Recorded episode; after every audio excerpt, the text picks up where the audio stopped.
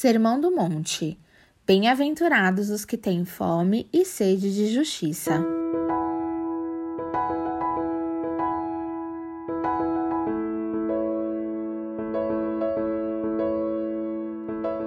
Bem-aventurados os que têm fome e sede de justiça, pois serão satisfeitos.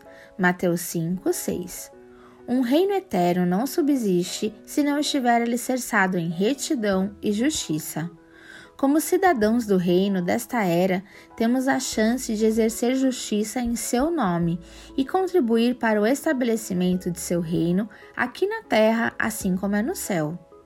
No entanto, entendemos que nossas armas para essa guerra não são carnais, mas que são armas poderosas para destruir os inimigos de sua justiça oração, jejum, adoração e o conhecimento das Escrituras nos posicionam nessa batalha e são disciplinas essenciais neste combate.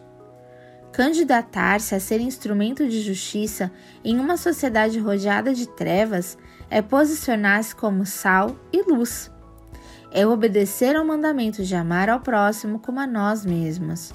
É encontrar-se com Jesus na vida do outro Deus identificou-se como nossa humanidade em Jesus e não descansará enquanto o seu reino de justiça não for estabelecido integralmente. A promessa aos que têm fome e sede de justiça é de que serão fartos. A fartura de justiça no reino de Cristo acontece numa medida limitada nesta era.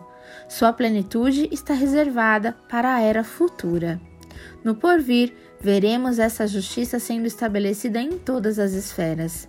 Finalizo este episódio com a oração em forma de música, composta por Davi, que encontramos no Salmo 34, versos 9 a 12. Pois em ti está a fonte da vida, graças à tua luz vemos a luz. Estende o teu amor aos que te conhecem, a tua justiça aos que são retos de coração. Não permitas que o arrogante me pisoteie, nem que a mão do ímpio me faça recuar. Lá estão os malfeitores caídos, lançados ao chão e incapazes de levantar-se.